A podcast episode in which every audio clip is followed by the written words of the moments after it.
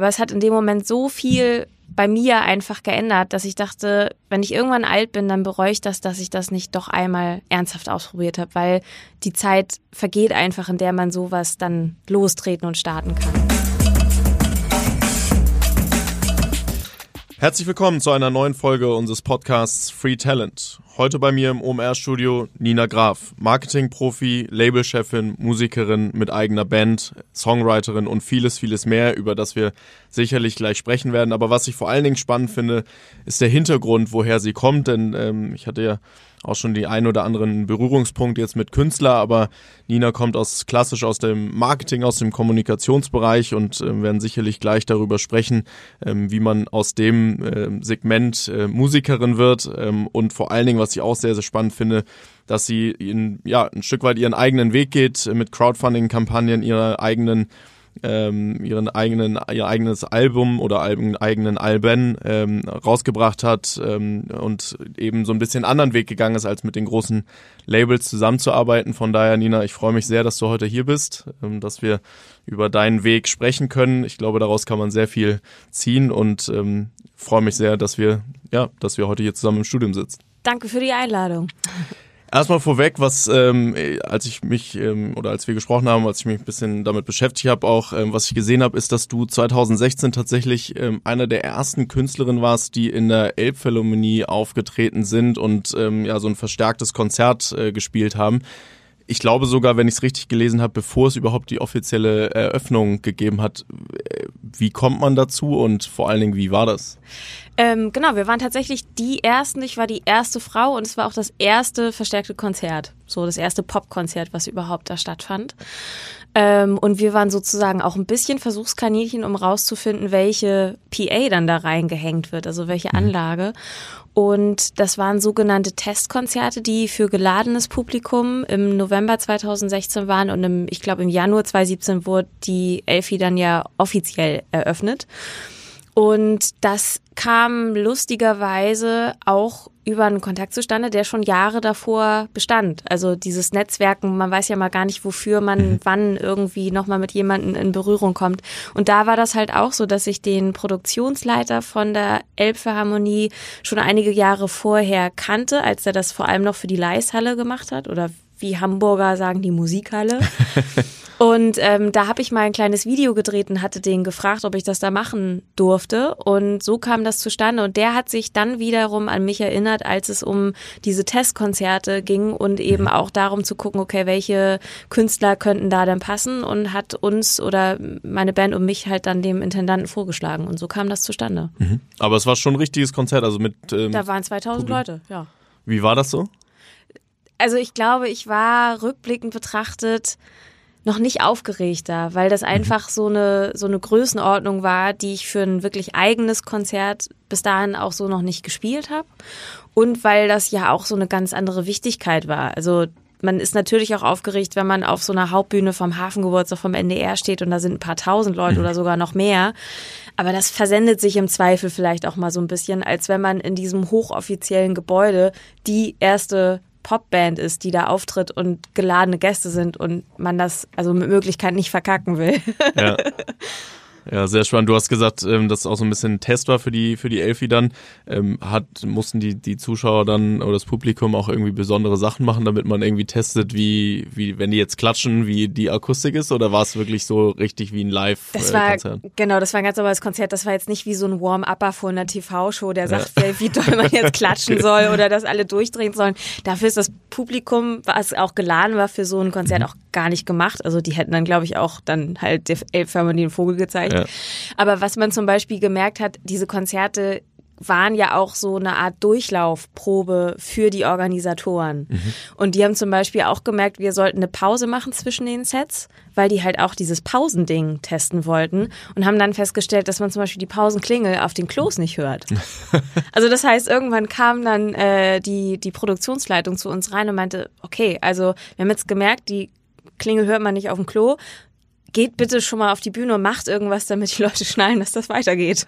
Und dann äh, haben wir uns da schon mal so lustig hingestellt, dann habe ich ein bisschen was gesagt, dann hat die Band ein bisschen Quatsch gemacht und dann ging es weiter. Und das war für die halt in dem Moment auch ein Learning. So, und dann wussten sie, okay, dann müssen sie nochmal nachjustieren.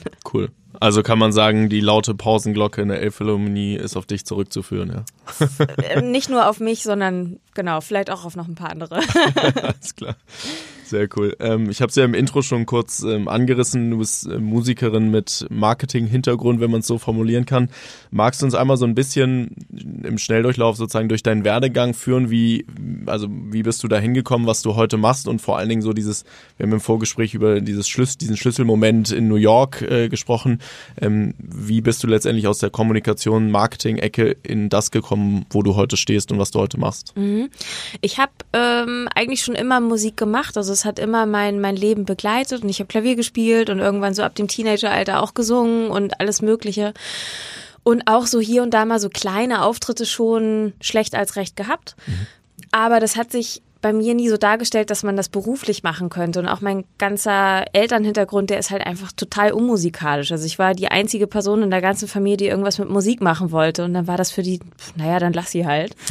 ähm, aber dadurch, dass man überhaupt gar keine Berührungspunkte im kreativen Bereich hatte, hat auch gar keiner einen Plan davon gehabt, ob man das beruflich machen kann oder ob man als Musiker, der äh, berühmt-berüchtigte arme Schlucker irgendwann ist und dann ist man unerfolgreich und dann muss man auf dem Oktoberfest spielen, obwohl man das gar nicht will und all solche Sachen. Ja. Und dann irgendwann kam bei mir so die Abi-Zeit und man hat so ein bisschen überlegt, okay, was könnte man machen?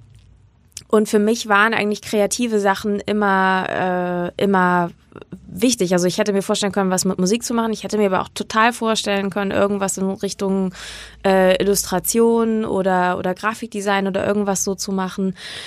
Aber in allem war das so, okay, man weiß nicht, ob man sich damit eine Leidenschaft kaputt macht, weil man das beruflich vielleicht gar nicht hinkriegt oder mhm. zu wenig davon weiß oder zu wenig Kenntnis von diesem Business hat.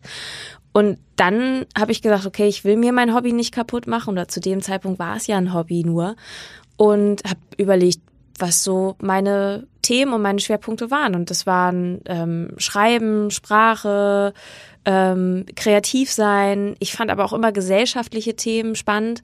Und dann bin ich irgendwann in der Werbung gelandet, weil das für mich viele von diesen Themen miteinander vereinbart und ähm, weil ich auch Werbung eigentlich als ein sehr lustigerweise ehrliches und altertümliches Gewerbe empfinde. Also wenn ich dann überdenk, nachdenke, dass im Mittelalter vielleicht zwei Bäcker nebeneinander auf dem Markt standen, dann hat der eine natürlich sich überlegt, warum sein Brot geiler ist als das andere. Ja. Und ähm, so habe ich Werbung halt auch immer empfunden und nicht als das böse Business und so.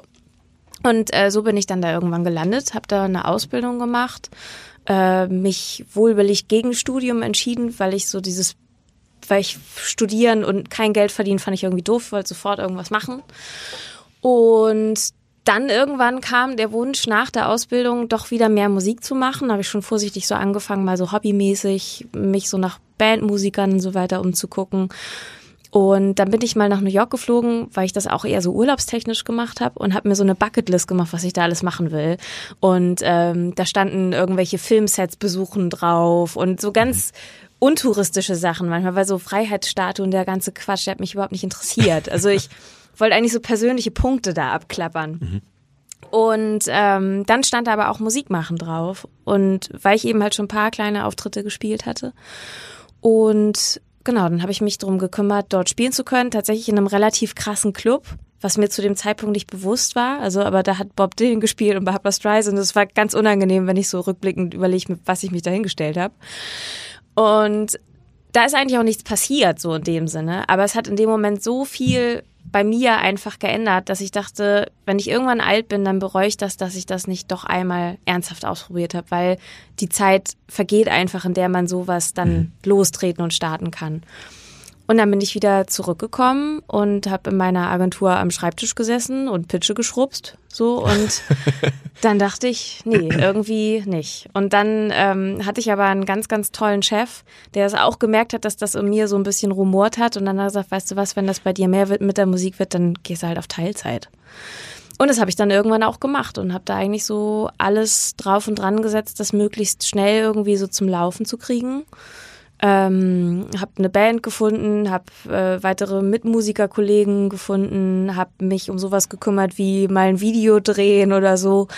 Ähm, dann haben wir einen kleinen Plattenvertrag unterschrieben und dann 2015 habe ich dann gesagt, okay, das wird mit der Musik so viel, dass ich das auch mit der Teilzeit nicht mehr hinkriege. Und mhm. dann habe ich gesagt, mal gucken, wie es läuft.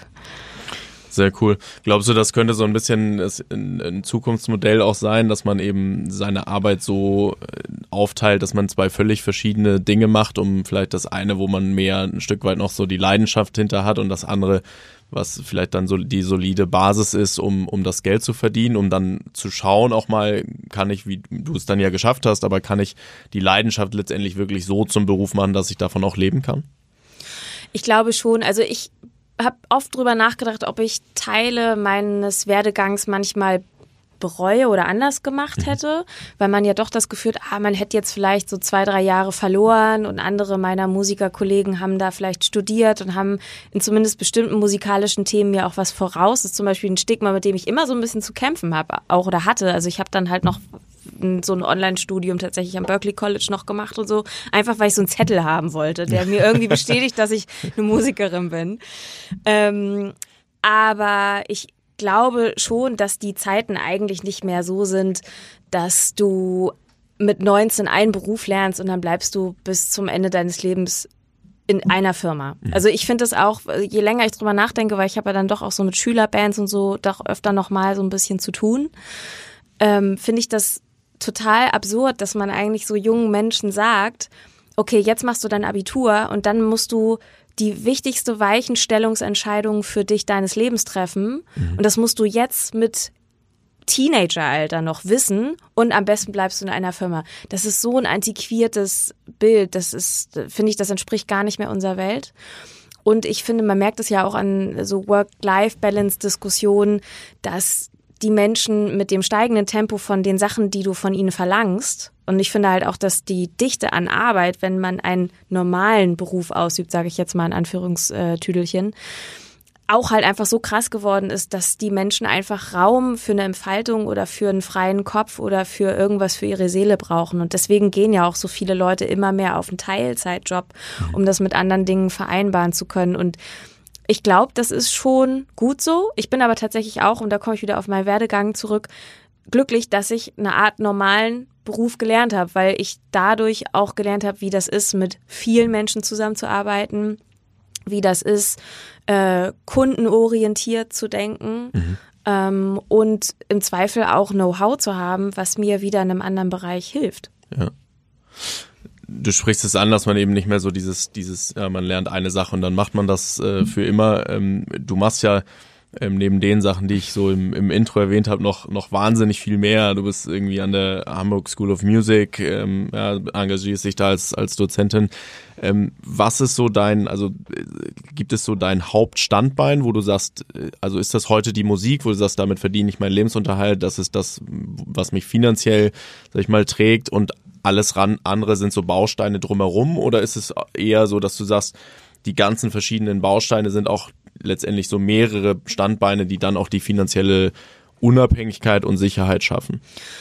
Das ist bei mir, würde ich fast sagen, so eine Art Saisongeschäft. Mhm. Also im Moment ist es so, trotz Corona lustigerweise, dass meine eigene Musik mir den größten Teil meines Lebensunterhaltes gibt und dass andere Tätigkeiten da eher nachgelagert sind.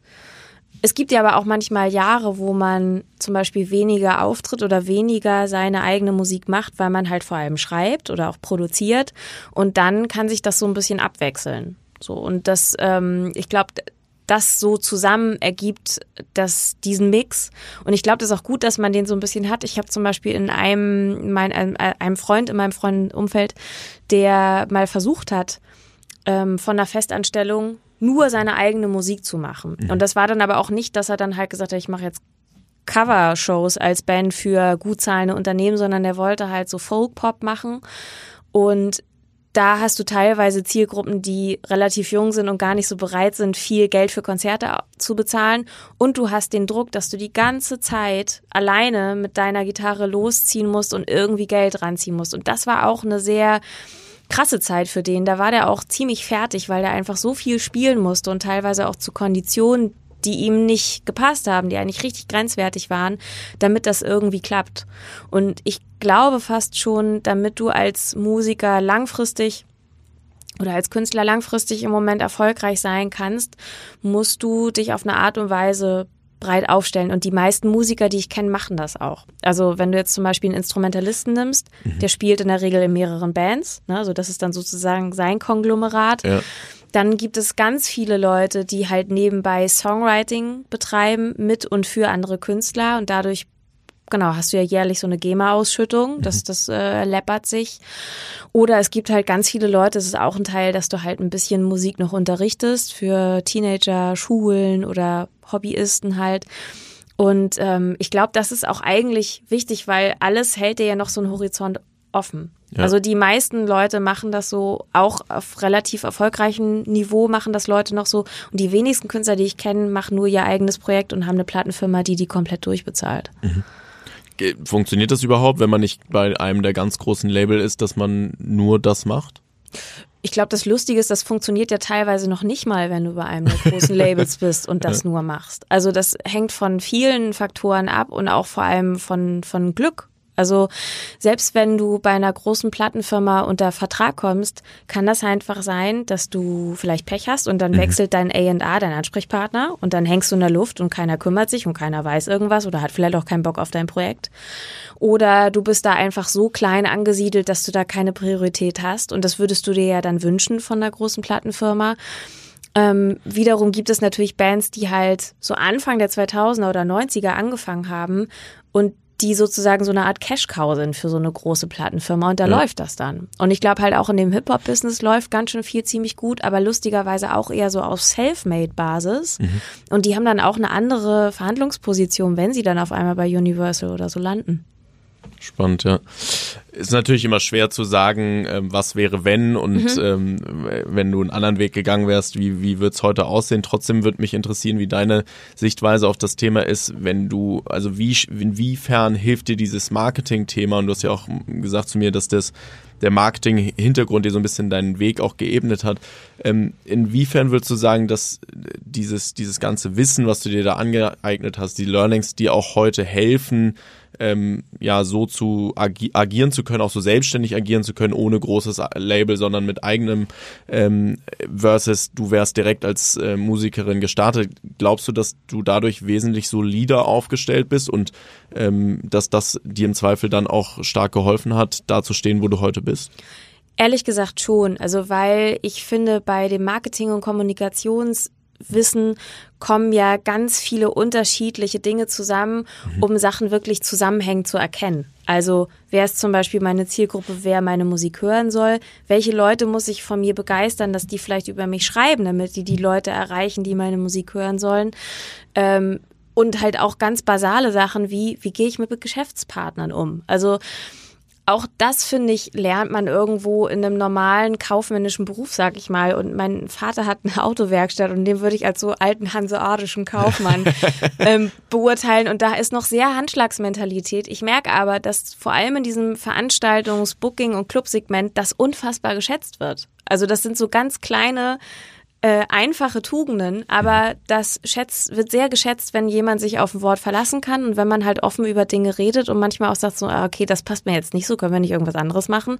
Und man dann nicht so rumtaktiert, sondern einfach ähm, gut miteinander umgeht. Und ich glaube, das hat mir auf dem Weg dahin ganz viel geebnet und ähm, auch dafür, um zu sagen, okay, ich veröffentliche Platten jetzt selbst, weil ob du eine Platte veröffentlichst oder ob du Werbung für einen Klostein machst, das klingt jetzt krass, aber es ist ein anderer Markt, aber es ist im Prinzip das Gleiche. So, also ich will halt Leute erreichen mit meiner Musik ja. und dann muss ich überlegen, wo und wie mache ich das. Und mhm. ähm, mir hilft das Marketingwissen insofern auch, dass ich immer weiß, was meine Marke Mio ist. Also wofür steht die? Mhm. Was hat die für eine Bildsprache? Was passt dazu? Und ähm, was ist es vielleicht auch nicht? Mhm. Das hilft auch auszuwählen, was spielt man oder was spielt man nicht oder ähm, genau, also wie möchte man nach außen dann auftreten. Dadurch kommen, also habe ich viele Probleme nicht, die zum Beispiel andere Künstler haben, wenn die dann anfangen, sich mit Social Media auseinanderzusetzen und alle nicht wissen, was sie posten sollen und dann so, ich weiß gar nicht, was ich schreiben soll. Und so Probleme habe ich irgendwie nicht. So, also ich weiß halt immer, was passt und ich weiß auch, was zu mir passt und was mir entspricht und mhm. was den Leuten entspricht. Cool.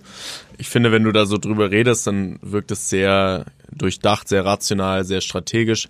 Was ich mich im Vorwege gefragt habe, auch nachdem wir so das Vorgespräch geführt haben, wie dadurch, dass du das so in einer Person hast, wie trennst du, oder vielleicht trennst du es ja auch gar nicht, aber wie kriegst du es hin, dass du auf der einen Seite so diese ja, kreative Künstlerin bist und auf der anderen Seite so dieses strategische, wie mache ich meine nächste Platte, wie setze ich eine Crowdfunding-Kampagne auf, ähm, wen muss ich eigentlich ansprechen mit meinem Marketing, also ähm, trennst du das zeitlich, räumlich oder ist das so in deinem Kopf, sind das so zwei, zwei Welten, ja? Oder ist das einfach so durchmischt, dass du sagst, ich krieg das ganz gut kombiniert? Ich glaube, ich würde sagen, das sind zwei Gehirnhälften, die die ganze Zeit miteinander arbeiten. Ich glaube, es hört sich auch immer strategischer an, als es tatsächlich ist, weil ich mache ja die Musik, die ich machen möchte und mhm. ich bin grundsätzlich auch die Künstlerin, die ich halt bin. Ich versuche nur das Profil nach außen zu schärfen, dass die Leute das schnallen. Und ich glaube, das ist es halt eher. Ich weiß, was ich machen möchte und achte darauf, dass das aber auch nach außen transportiert wird. Und ich glaube, ich versuche halt immer die Leute ein bisschen mit auf meine Reise zu nehmen. Und ich glaube, das ist das Strategischste, was ich im Prinzip mache. Also auch wenn ich eine Crowdfunding-Kampagne aufsetze, versuche ich zu überlegen, also erstmal gebe ich mir Mühe dafür, weil ich will Geld von den Leuten haben. Das klatsche ich nicht irgendwie hin und dann mache ich auch irgendwie nicht so ein ein Minuten Selfie-Video, wie ich da halt einfach reinlaber mit schlechter Tonqualität, sondern da versuche ich, dass ich das ordentlich mache. Ähm, weil es auch einfach mit Respekt zu tun hat, dass man den Leuten dann Qualität liefert. Mhm. Und dann versuche ich die Leute eigentlich irgendwie von meiner Geschichte zu erzählen, warum ich das mache und was ich für Musik mache und dass ich die geil finde und dass ich das gerne mit den Leuten machen möchte, die ich geil finde. Und ähm, das regelt eigentlich schon eine ganze Menge. Mhm. Ist es eine, eigentlich eine bewusste Entscheidung, irgendwann zu sagen, ich stelle so den Namen Mio jetzt in den Vordergrund anstatt Nina Graf? Also weil, mhm. ja, wenn ich, klar, ich habe dann natürlich irgendwie auch mich informiert, gegoogelt und wenn man so Nina Graf findet man relativ, also klar, dann kommt sofort Mio, aber es ist immer sehr stark Mio im Vordergrund, was ja am Ende auch der, der Name dahinter ist. Aber gibt so diesen Punkt, wo man sich überlegt, ist es jetzt Nina Graf oder ist es jetzt Mio und wie baue ich das dann auf? Ich habe irgendwann, als ich meine Band dann, ich sag jetzt mal, professionalisiert habe oder auch immer mehr Auftritte gespielt habe, war für mich klar, dass ich auf jeden Fall einen Künstlernamen haben möchte. Einerseits, weil ich zu dem Zeitpunkt nicht wollte, dass mein echter Name überall im Internet steht. Das mhm. hat jetzt nicht mehr so gut geklappt, weil sich Sachen halt auch irgendwie vermischen. Und zum anderen auch, ähm, das ist so ein bisschen eh so, aber wenn man auf einer Bühne steht, dann macht man sich immer angreifbar. Mhm. Und ich glaube, damit komme ich eher zurecht, wenn ich das mit einem Künstlernamen mache, als wenn ich da immer mit meinem bürgerlichen Ich-Namen stehe. Ja. Und ich fühle mich auch eher so, wenn ich von der Bühne runtergehe, dann habe ich auch Feierabend. Also dann kann ich das auch abschalten. Und das heißt, alles, was ich künstlerisch mache, ist natürlich Miu. Und äh, bei den Tätigkeiten, die ich sonst so als Speaker oder Dozentin und so weiter habe, da mischt sich das lustigerweise. Also da hat dann oft, also die eine oder andere Schule oder Uni hat dann selber nicht auf dem Zettel, wie sie mich jetzt dann nennen sollen. Das ist auch irgendwie überhaupt nicht schlimm. Ja. Ähm, Deswegen finde ich das nicht wild, aber ich glaube, so diese strategischen und Beratungssachen, die sind dann halt unter Nina Graf und das ist zum Beispiel auch ja meine, meine Website, die ich dann mhm. damit so habe. Aber alles, was ich künstlerisch mache, das mache ich als Miu, auch aus, aus Gründen halt. Spannend, ja. Ähm, ich glaube, es ist ein guter Punkt, gerade so dieses eben auch das zu trennen dann und zu sagen, okay, jetzt das eine ist der Job und dann äh, gehe ich von der Bühne runter und dann ähm, bin ich wieder Nina Graf. Ähm, das äh, stelle ich mir auf jeden Fall, ich bin ja nicht in der Situation, ja, ich bin bin immer, habe nur einen Namen, habe keinen Künstlernamen, aber stell's mir auf jeden Fall ähm, ja äh, eine sinnvolle äh, Vorgehensweise vor, dass man das auch so ein bisschen für sich für sich trennen kann. Ne? Total. Und es ist ja dann auch so, wenn du auf einer Bühne stehst, ist es ja so, dass du auch teilweise ähm, Fans hört sich jetzt immer so krass an, aber du hast ja dann auch mal Leute bei, die vielleicht mal so ein, zwei Grenzen überschreiten oder es gibt Menschen, die dich einfach aufs Übelste ähm, beurteilen und auch unfair werden. Und das kann man auch einfacher von sich abstreifen und von sich trennen, wenn man da nicht als Privatperson steht. Also mhm. auch das ist irgendwie so ein Grund. Mhm. Cool. Ähm, ich habe es auch eingangs schon gesagt, ähm, du hast dich dann irgendwann entschieden, auch ähm, sozusagen dein eigenes Label ähm, zu gründen oder deine Platten unter einem eigenen Label zu veröffentlichen und vor allen Dingen das auch übers Crowdfunding zu machen und ähm, da eben die, die finanziellen Mittel herzuholen. Ähm, wie kam die Idee zu sagen, ich mache Crowdfunding für mein Album? Wir haben, ich glaube 2018 war das, habe ich dann schon angefangen mit so ein paar anderen Co-Produzenten und Co-Writern für das aktuelle Album zu schreiben. Mhm. Und wir hatten, wie ich finde, richtig geile Demos. Also es war alles richtig super und es war, stand schon ungefähr das Konzept, was das werden soll. Und das war alles richtig gut gemacht. Wir haben uns ein altes 60er-Jahre-Studio in Bremen ausgesucht, wo wir das machen wollten. Und damit bin ich dann losgezogen und hatte auch unter den Co-Writern echt so ein paar Namen dabei, die auch bei den größeren Labels durchaus bekannt sind. Und war eigentlich so überzeugt davon, dass ich gesagt habe, okay, entweder beißt jemand an und macht das mit mir oder ich mache das alleine, weil für mich war immer wichtig, dass ich die Platte zu den Bedingungen mache, mit denen ich happy bin. Ich habe vorher ja schon zwei Platten gemacht. Für das erste Album war das so ein kleiner Achtungserfolg, das war schon okay. Das zweite ist unfassbar gefloppt, weil da sich oh, ehrlich gesagt auch gar nicht so super viel drum gekümmert wurde. Kann man dem kleinen Label nicht so richtig zum Vorwurf machen. Für mich ist da einfach zu wenig passiert, dann haben wir mhm. keine Shows gespielt, alles blöd. Und dann war für mich so, okay, das möchte ich so auf gar keinen Fall nochmal haben. Und dann wollte ich das ähm, Album mit jemandem machen, der mir entweder das also so vertrauensvoll erscheint, dass er sich wirklich darum kümmert und das auch ansprechend und vernünftig promotet und das entsprechende Geld im Zweifel dahinter hat. Ich hätte mich auch darauf eingelassen, wenn der Deal super kacke gewesen wäre, aber mich irgendwo hingebracht hätte. Also ich glaube, das muss man immer wissen. Also bringt mich das finanziell oder persönlich weiter. Ja. Und das ist nirgendwo passiert. Kleine Labels hätten das Album sehr, sehr gern gehabt. Aber wenn du dann da stehst und sagst, okay, du sollst eine Produktion in Höhe von 20.000 Euro selbst bezahlen, eine Plattenfirma nimmt vielleicht 2.000 Euro für Promo in die hat und dann kannst du die Platten selber noch für 5 Euro vom Label abkaufen. Dann denkst du, nee, echt nicht. Also da, da, dann kann ich, und dann war das so, dann, dann machen wir das selber. Also dann bezahle ich das Studio selbst und dann bezahle ich die Promoter selbst, aber dann habe ich danach auch das komplette Geld von allen Verkäufen bei mir. Ja. Und dann war das auch echt so, okay, ich zeig's euch. So, ihr wolltet das alle nicht haben, ihr werdet euch schon ärgern. Und dann haben wir das Crowdfunding gemacht. Dann habe ich tatsächlich noch für das Album eine Förderung von der Hamburger Labelförderung bekommen. Darum habe ich mich noch bemüht. Und dann haben wir das rausgebracht und haben halt in so einem krassen Monat wie Oktober, wo nebenbei noch die Kastelruther Spatzen und Capital Bra veröffentlicht haben. Das heißt, das Umsatz Konkurrenzlevel war halt im Oktober krass. Deswegen ja. veröffentlichen eigentlich Indie-Labels immer im Januar, weil du dann einfach an die Charts kommst. Ah, okay. Aber das hat bei uns alles zeitlich nicht gepasst. Da hätten wir noch länger warten müssen und Oktober fanden wir gut. Und dann war so, ach kacke, wir kriegen das mit den Charts nicht hin. Und dann haben wir es aber doch tatsächlich geschafft und sind irgendwie so auf soliden 60 gelandet. Also im Januar wäre das wahrscheinlich so Top 20 gewesen, aber das war schon krass und das war dann auch so eine Genugtuung, um zu sagen, okay, man kann das anders machen, mhm. Wenn man die Leute mit auf die Reise nimmt. Und ich glaube halt, gerade was so Musik und Musikbusiness-Themen angeht, es gibt ganz viel Musik, die auf jeden Fall ein Publikum hat. Ähm, und man darf sich als Künstler nicht wirklich davon verunsichern lassen, wenn eine Plattenfirma sagt, nee, machen wir nicht. Das kann tausend Gründe haben. Sind solche Momente dann so, so Scheidewege, also dass man auf der, also wenn das nicht funktioniert hätte, ähm, kann man dann noch sagen, okay, ich mache das jetzt nochmal oder hat man dann so die, die, die Credibility im Markt, sag ich mal, ein Stück weit verloren, dass man, dass Leute sagen, ja, das hat ja beim letzten Mal schon nicht funktioniert, ähm, wird es dieses Mal Kann man so nicht sagen, glaube ich. Also es gibt ja halt im Musikbusiness auch lustigerweise alles. Mhm. Ich glaube, für mich war bei dieser Platte am wichtigsten und das hätte ich auch trotzdem damit erfüllt, dass ich ein Album mache, was mir komplett entspricht und wo ich vom ersten bis zum letzten Song sagen kann, dass ich damit glücklich bin und auch vielleicht auch in fünf bis zehn Jahren noch glücklich bin. Mhm. Das war mein Anspruch und den hat es erstmal geschafft. Das heißt, damit wäre ich eh erstmal glücklich gewesen. Plus irgendwie allerhand coole Videos, die man gemacht hat. Da kann ich sagen, das kann mir keiner nehmen. So, und auch diese Reise von diesem Crowdfunding zu sagen, da sind Leute, die haben mir, bevor die irgendeinen Song gehört haben, über 20.000 Euro gegeben. So, das ist, das hätte mir keine Plattenfirma gegeben. Ja. So, das, das, das kann mir keiner nehmen. Die Geschichte kann mir auch keiner nehmen.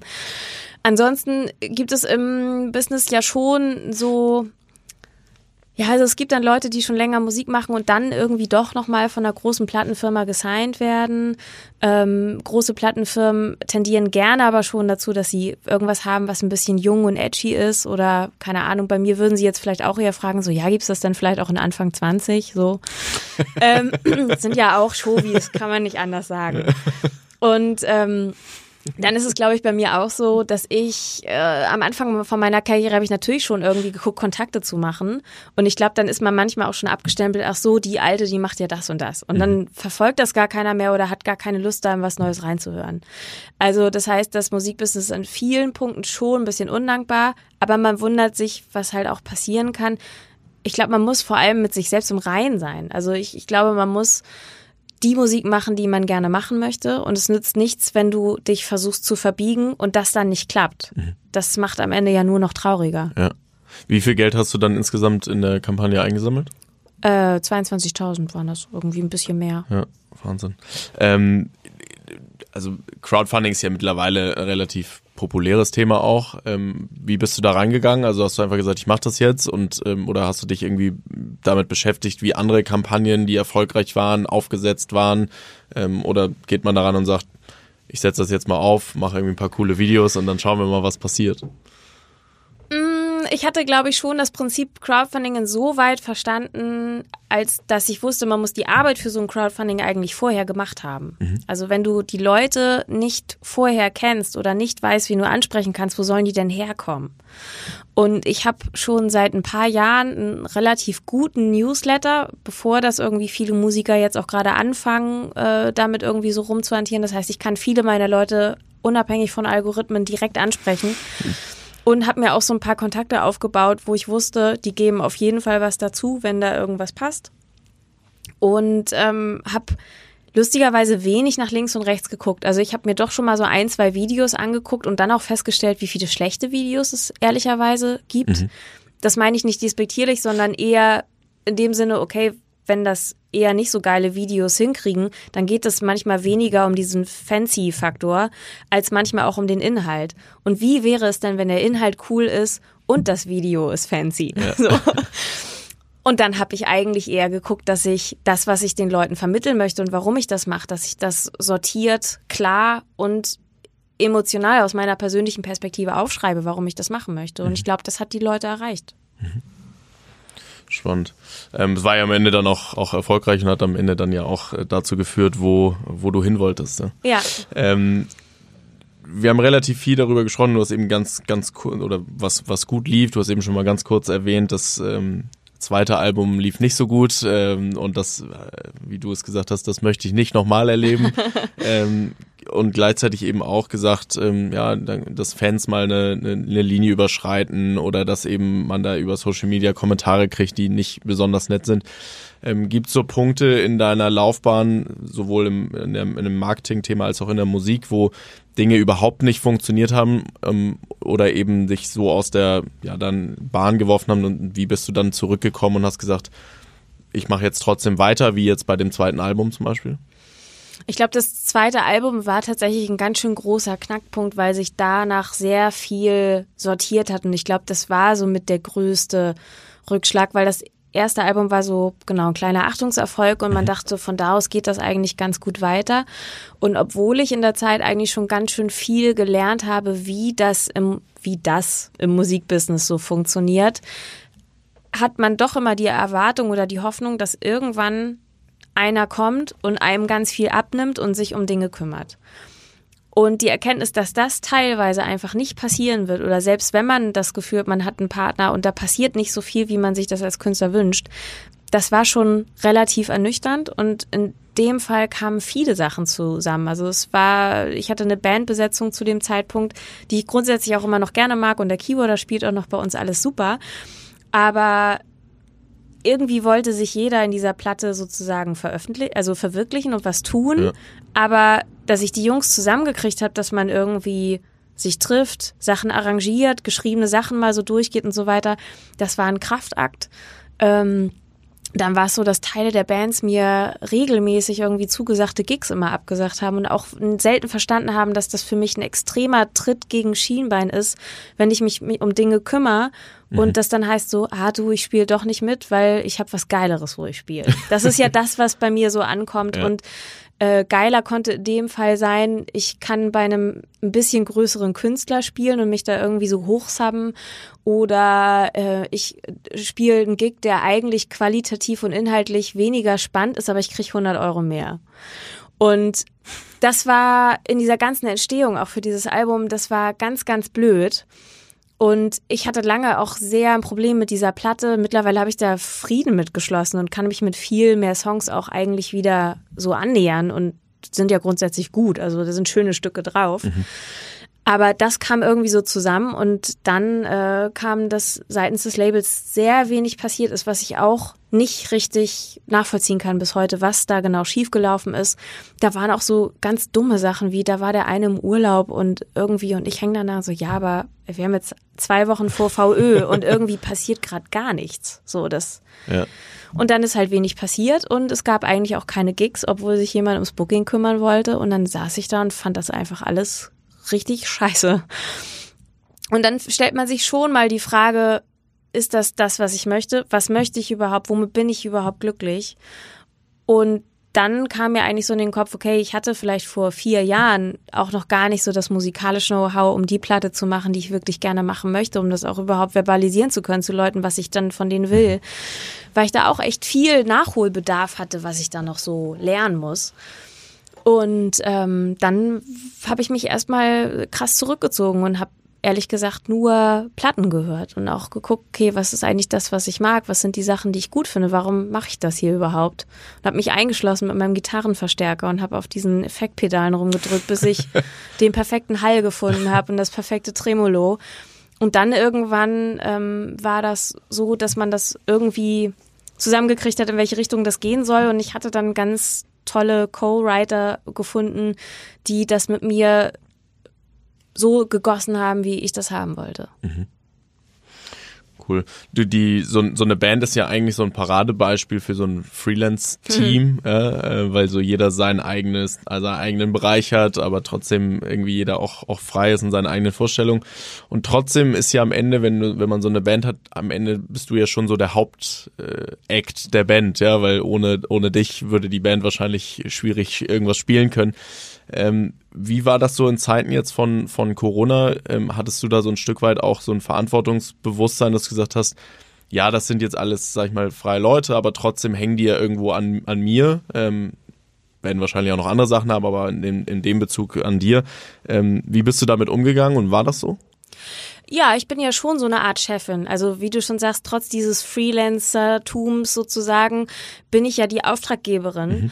Und in der Regel ist es so, wenn du wirklich eine Band ernsthaft machst als Instrumentalist, dann kannst du davon eigentlich nicht allzu viele machen, mhm. weil du dir terminlich irgendwie kommst du ins Gehege oder dann will die eine Band ins Studio und dann hast du da mit der anderen Auftritte. Das heißt, du kannst dich nur auf so ein paar Sachen ehrlicherweise beschränken, wenn du alles ernsthaft machen willst. Mhm. Dementsprechend war das natürlich, dass unsere Auftritte alle weggefallen sind, ist für jeden von meinen Mitmusikern ein extremer Verlust und auch ein großes Problem. Ja. Und natürlich versuche ich mich, oder nicht versuche, ich fühle mich da verantwortlich, weil ich ähm, für die Leute auch eine gute Chefin sein möchte. Also mir ist das immer wichtig, auch weil ich weiß, dass im Musikbusiness viele Sachen nicht so einfach sind und Kondition, Kohle, das ist alles eine Herausforderung bis manchmal richtig scheiße. Aber mir ist das immer wichtig, zu versuchen, dass jeder fair bezahlt wird und dass man mit einem guten Beispiel vorangeht und auch zu zeigen, dass manche Sachen funktionieren, wenn man es gut plant. Mhm. Und deswegen war mir das total wichtig, dass ich für meine Mitmusiker verantwortlich bin und deswegen haben wir Crowdfunding dieses Jahr ja wieder so eine Art Not-Crowdfunding gemacht. Und dann war das okay, wir brauchen jetzt eine Perspektive, wir brauchen inhaltlich eine Perspektive. Mhm. Vor allem brauche ich die selber für mich gerade auch. Und wir brauchen eine finanzielle Perspektive. Und dann haben wir gesagt, direkt Ende März, wir machen jetzt die Corona-Tapes. Wir machen jetzt im Social Distancing, machen wir eine Platte, wir schicken uns die Sachen hin und her, jeder nimmt sich auf. Und dann sammeln wir jetzt mit dem Crowdfunding noch Kohle. Und dann war auch die Kommunikation deswegen wieder Leute mit auf die Reise nehmen und klar sein. Ich habe meinen Fans und meiner Gefolgschaft ganz klar kommuniziert, so ich weiß, jeder macht gerade ein Crowdfunding. Ich habe letztes Jahr eins gemacht. Ich bin euch extrem auf den Sack gegangen damit. Es tut mir leid, aber das nützt nichts. Das war vor Corona. Wir brauchen euch. Ja. Und es hat geklappt und wir haben dieses Jahr wieder nochmal 10.000 Euro gesammelt. Mhm aus meiner Sichtweise, so sag mal, nicht Künstlersichtweise, ähm, finde ich, wurde auch so dieses ganze Thema Musik und Künstler generell, jetzt nicht nur Musiker, aber ähm, bei diesem ganzen Thema ähm, Corona-Hilfen, Hilfepakete ähm, sehr, sehr wenig thematisiert, finde ich zumindest. Ähm, ich weiß nicht, ob du das anders siehst, kannst du ja gleich was zu sagen.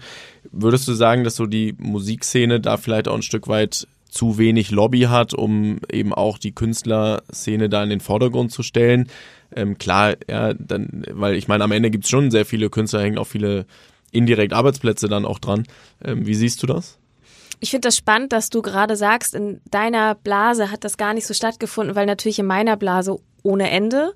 Aber es ist deswegen halt interessant zu sehen, okay, wie ist denn die Wirkung? Also was kommt wirklich mhm. bei den Menschen von dieser Diskussion an? Und es ist in der Tat so, dass ähm, die Künstler oder auch die sogenannte Veranstaltungsbranche da einfach massiv benachteiligt ist und teilweise auch nicht berücksichtigt wurde. Und ähm, ich auch nur sagen kann, dass ich das ganz, ganz schlimm bis schwierig finde, dass sich eine Kulturministerin hinstellt und irgendwie mit den Schultern zuckt und sagt, naja, wir haben ja irgendwie Hartz IV für euch zu Leuten, die sich trotz sehr widriger Umstände in einem ganz, ganz schwierigen Arbeitsumfeld ehrlich was aufgebaut haben. Und es geht ja nicht darum, dass das arme Schlucker sind, sondern es geht darum, denen ist die komplette Existenz und vor allem auch die Planungsgrundlage ja. für das nächste Jahr weggenommen worden. Weil das ist eigentlich der schwierigere Punkt. Nicht, dass wir jetzt drei, vier Monate ein Problem hatten. Das ist auch scheiße, aber da könnte man dann sagen, ah, okay, gut, danach geht's weiter. Das Problem ist halt jetzt, dass du Du kannst jetzt für die nächsten Monate nicht planen, du kannst fürs nächste Jahr nicht planen, alles ist überlaufen. Die Vorlaufzeiten werden absurd lang und du benachteiligst extrem die freie, sogenannte freie Szene. Und die sogenannte freie Szene sind ja nicht nur Musiker, die erfolgreich, erfolglos sind und die keine Sau hören will, ja. sondern das sind mindestens ja Leute, äh, auch, auch wie ich, die durchaus mal einen Charterfolg haben, aber so im Indie-Segment sind und auch Grand Hotel Van Cleef und so, so klein, kleinere Labels sozusagen gehören da halt auch irgendwie mit zu. Und die haben alle massivere Schwierigkeiten, überhaupt Konzerte für die nächste Zeit zu buchen. Plus wir wissen nicht, welche Clubs es dann noch geben wird. Und ähm, das heißt, diese Branche ist gegenüber allen anderen viel doller benachteiligt als alle anderen, die jetzt wieder anfangen dürfen oder die seit Mai arbeiten dürfen. Und das finde ich tatsächlich auch einfach ganz, ganz schwierig, dass das nicht in dem Maße thematisiert wird, beziehungsweise auch, ich würde fast sagen, gezielt ignoriert und übergangen wird. Also ich äh, bin in so ein, zwei Verbänden aktiv und habe auch an so ein paar politischen Panels teilgenommen und mm, meine mir ein Urteil darüber erlauben zu können, was die sogenannte Politik auf Länder- und Bundesebene weiß oder nicht. Und ähm, die ganzen Bundesländer haben einstimmig bei der Bundesregierung den ähm, Wunsch formuliert oder die Forderung, dass von den sogenannten Soforthilfen, die ja für Betriebskosten aufgewendet werden, dass davon auch ein, ein fiktiver Unternehmerlohn in Höhe von, keine Ahnung, 1000 oder 1100 Euro auch entnommen werden darf. Und die Bundesregierung sperrt sich dagegen. Das mhm. weiß die ganz genau. Und ich habe auch an so Diskussionen teilgenommen, wo Leute aus dem Kulturschuss von Bundestag mit dabei waren. Und äh, auch da habe ich natürlich mein Anliegen oder das Anliegen meiner Szene immer wieder vorgetragen. Deswegen ist das äh, bekannt und ich finde das ein sehr, sehr großes Armutszeugnis. Nicht, weil ich selber Künstlerin bin oder davon betroffen bin. Ich komme ehrlicherweise durch die Krise aktuell relativ gut, aber auch eben nur, weil ich so umtriebig und wahnsinnig bin. Und ich kann jeden meiner Kollegen verstehen, der jetzt vielleicht auch gerade nichts geschissen kriegt und sagt, ey, mich macht das hier gerade alles so fertig und jetzt muss ich mir auch noch durch 60 Seiten Hartz-IV-Formulare wühlen. Ich kann gerade nicht. Ja. Ähm, sondern halt eben auch, weil man, weil man denkt, Kultur ist mit Film, mit Werbe, Werbemusik, wenn du das allein nimmst, wenn du äh, Bücher nimmst, Musik, wir alle konsumieren Spotify für einen Bruchteil von Geld, der da drin steckt, um überhaupt diese Musik zu schaffen, was eigentlich pervers ist und wo ich auch meine eigene Meinung zu habe, dass es viel zu billig ist. und dann irgendwie Kultur einfach so wegzuschaffen. Ein eh schon sehr gebeutelter Wirtschaftsbereich, der viel mehr Beachtung bräuchte und wo auch mehr Beachtung her müsste, dass das ein Beruf ist, der ausgeübt wird. Das äh, finde ich einfach wahnsinnig ignorant und macht mich sehr, sehr sauer. Mhm. Ja, ich glaube, das ist, und das ist ja auch einer der Gründe, warum wir oder ich diesen Podcast mache, ist, dass in Deutschland immer noch so eine Wahrnehmung ist, wenn Leute frei sind, sind das eigentlich so die knapp am Hartz IV vorbeigeschraubt, ja, ja, und irgendwie nichts, nichts Richtiges gefunden. Ja. Und ähm, ich bin da 100 Prozent bei dir, dass ähm, das vielleicht war das mal so, ich kann es nicht beurteilen, aber heute ist es auf jeden Fall nicht so. Und wenn ich so in meine Branche gucke, im Technologie, im Marketingbereich, da sind es in der Regel eher andersrum, ja. Die Leute, die richtig, richtig gut sind, sind teilweise frei, ja, mhm. weil sie eben sagen, da kann ich mich viel, viel freier meinen Tag gestalten, kann meine Auftraggeber aussuchen, kann mehrere Standbeine haben. Ähm, also im Gegenteil, ja, es ist äh, äh, überhaupt nicht mehr so, dass es irgendwie so dieser Notnagel ist. Ähm, und trotzdem gibt's ja immer noch sehr, sehr häufig so diese Fragen, ja, wann gehst du denn zurück in eine Festanstellung oder mhm. wann kommt dein nächster Job oder hast du nichts gefunden, ja. Ähm, und äh, also da bin ich, bin ich, bin ich bei dir und ich glaube, das ist ganz, ganz wichtig wichtig, dass wir diese Wahrnehmung einfach auch ein Stück weit in Zukunft äh, versuchen zu verändern, weil es immer mehr werden wird. Ja, immer mehr Leute werden auch die Flexibilität ähm, äh, schätzen. Ich sehe das auch so und vor allem ist es doch eigentlich auch ein, ein Glück für eine Gesellschaft, dass es viele Menschen gibt oder vielleicht auch immer mehr, die mit verschiedenen Interessenbereichen versuchen, die zu vernetzen. Also Vernetzung ist ja auch eh das, was unser Gehirn eigentlich ganz gerne mag ähm, Sachen besser zu machen, kreative Lösungen und Ideen zu bringen. Ich glaube auch, dass eine Gesellschaft davon profitiert, wenn Menschen allgemein ein bisschen glücklicher und zufriedener mit ihrem Leben sind, als wenn die 40 Stunden in einem Job hängen, von denen sie eigentlich nur 10 Stunden Bock drauf haben. Und allein, wenn ich mein persönliches Umfeld von Arbeitsalltag so sehe, dann ist das so vielfältig, dass ich gar nicht wüsste, soll ich irgendwie bei einer Firma für drei Stunden angestellt sein, bei der anderen für fünf und überall soll ich am besten auch noch hinfahren? Also das ist ja völliger Quatsch. Ja, zumal man ja, wenn man überlegt, äh, die 40-Stunden-Woche basiert auf dem Konzept von Henry Ford, ja, und ah. das ist ah. irgendwie 110 Jahre her, glaube ich, dass der das aufgesetzt hat und es war halt für Fließbandarbeit. Mhm. Ähm, Wäre langsam mal Zeit, das so ein bisschen zu, zu verändern. Ja, Finde also. ich auch. Also ich habe noch eine, ähm, eine alte Ausbilderin von mir, die auch so, so ein Werber-Urgestein war und die war schon zu meinem Zeitpunkt der Ausbildung, war die schon irgendwie so fast 25, 30 Jahre im Job. Als die angefangen hat, ähm, in der Werbung zu arbeiten, war das noch so und man wollte eine Zielgruppenanalyse haben. Dann hat man sich so in diesem Tool oder in so Büchern angeguckt, was man verknüpfen möchte, um so eine Potenzialshochrechnung zu haben. Und das hat man dann rüber gefaxt zu Gruner und Ja. Und dann hat man so drei Tage später einen Brief gekriegt und da stand das drin. Und wenn man zum Beispiel einen Fehler gemacht hat, dann musste man das nochmal in ein bisschen anders dahin faxen und dann hat man wieder drei Tage gedauert, wartet. Und allein, wenn man das nimmt, plus E-Mails und so weiter, ist diese Dichte an Arbeit, mit der wir tagtäglich in sogenannten normalen Berufen konfrontiert sind oder eigentlich auch in meinem Job, was ich täglich alles machen muss und wuppen muss, das ist so pervers viel geworden. Mich wundert das nicht, dass unsere Gesellschaft so krank ist und dass die auch ausgelaugt davon ist. Das ist unmenschlich, was man leisten muss. Manchmal so. Das stimmt, ja. Sehr cool. Ähm, Nina, ich muss ein bisschen auf die Zeit gucken. Easy. Ähm, tatsächlich Zeit schon wieder ähm, weggerannt. Ähm, deswegen äh, letzte Frage und das ist ja die, die ich allen, meine, allen meinen Gästen immer am Ende ähm, stelle. Ähm, ich kann es mir bei dir eigentlich denken, was die Antwort ist, aber mal ein bisschen äh, konkreter bezogen auch auf dich. Kannst du dir in Zukunft vorstellen, in irgendeiner Form nochmal zurück in die Werbebranche als Festangestellte zu gehen und das, was du heute machst, hinter dir zu lassen? Nein. Also Werbebranche, das muss man, glaube ich, aufräumen. Meine Entscheidung für die Musik war nie eine Entscheidung gegen die Werbung, sondern für die Musik. Irgendwas mit Werbung weiter zu machen und das im Zweifel mit Musik zu verknüpfen, auf jeden Fall. Mhm. Festanstellung auf gar keinen Fall. Das ist doch ein schönes, schönes Schlusswort oder schöner Schlusssatz. Ähm, vielen Dank, dass du heute hier warst. Hat viel Spaß gemacht. Dankeschön. Und ähm, bis Mir bald. Auch. Ciao. Ciao.